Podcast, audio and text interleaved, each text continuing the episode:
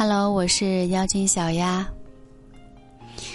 人总是会说男人不坏，女人不爱，那看似是玩笑话，其实里面包含着深意。而对于感情，并不是一味付出就能得到回报，相反，越是关心则乱、无条件的付出，越是不能得到自己想要的结果。中国式婚姻，女人需要相夫教子，也要经济独立；男人似乎把钱赚回来就是绝对的称职。那为何为了家庭默默付出、不求回报的中国女人，总是会得不到珍惜的结果呢？其实，不珍惜不代表明知故犯，往往女人的不被珍惜。正是自己一手造成的。阿南如今是四十二岁，年轻的时候，她是父母眼里的乖乖女；结婚后，她是丈夫眼中的贤妻良母。曾经，所有人对于阿南的感觉都是，她永远不会发脾气，或者是胡闹。可是三十九岁的她感受到的正是来自丈夫的无视，似乎自己所做的一切都是应该的，这让阿南痛苦了半年。如今这个女人早已变得无情了许多。中国式婚姻里，女人的悲哀也没有发生在阿南的身上。一场说走就走的旅行。丈夫担心，却意外获得关爱。当阿南越来越感受到丈夫的无视和搪塞，她没有选择抱怨，而是买了一张飞机票，去了向往了十年的云南大理。飞机即将起飞时，阿南才用微信告知了丈夫。落地报平安后，阿南开始了一场属于自己的旅行。在大理，阿南选择下榻青旅，与更多的年轻女友交流，也让阿南听到了一个不一样的世界。而家中的丈夫却经历了从未有过的担心，每一天都要知道阿南去了哪儿。其实他心中也开始有了很多的悔恨。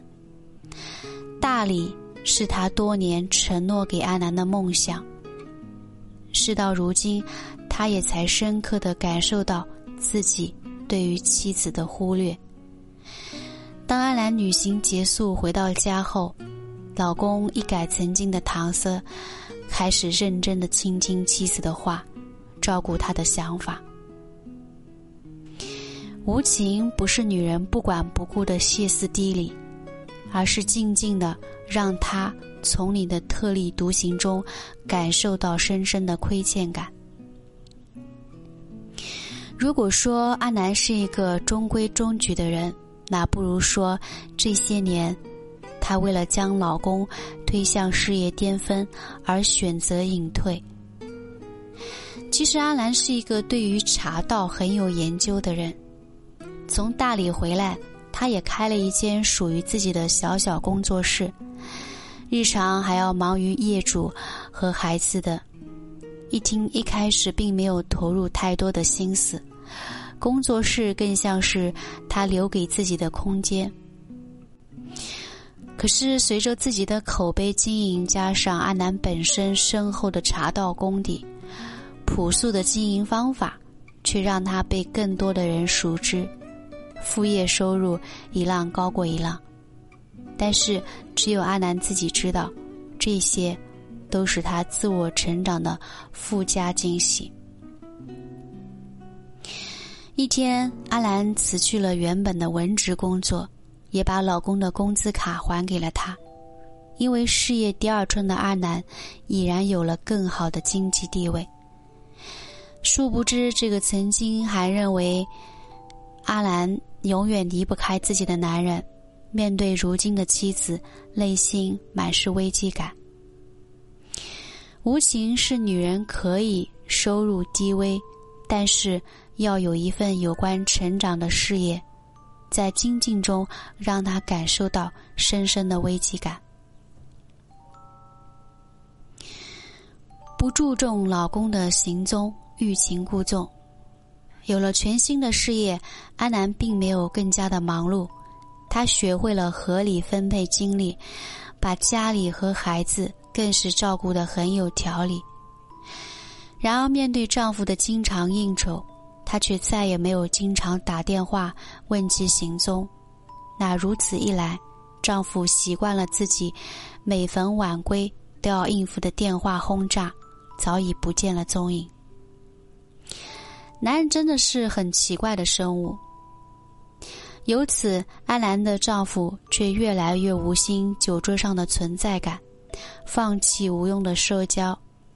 阿兰明显感觉到自己的欲擒故纵，让丈夫与自己走得更近了。今年总会忘记结婚纪念日的丈夫，精心的为阿兰准备了一场蜜月旅行。无情是女人可以履行责责任，但是一定不要关心则乱，在欲擒故纵中，让他感受到对于存在感的渴望。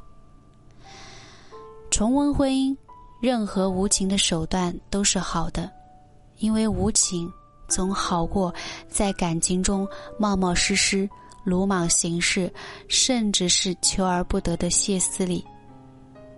当一个女人真正学会无情，这也是她学会给予自己幸福的开始。我是妖精小丫。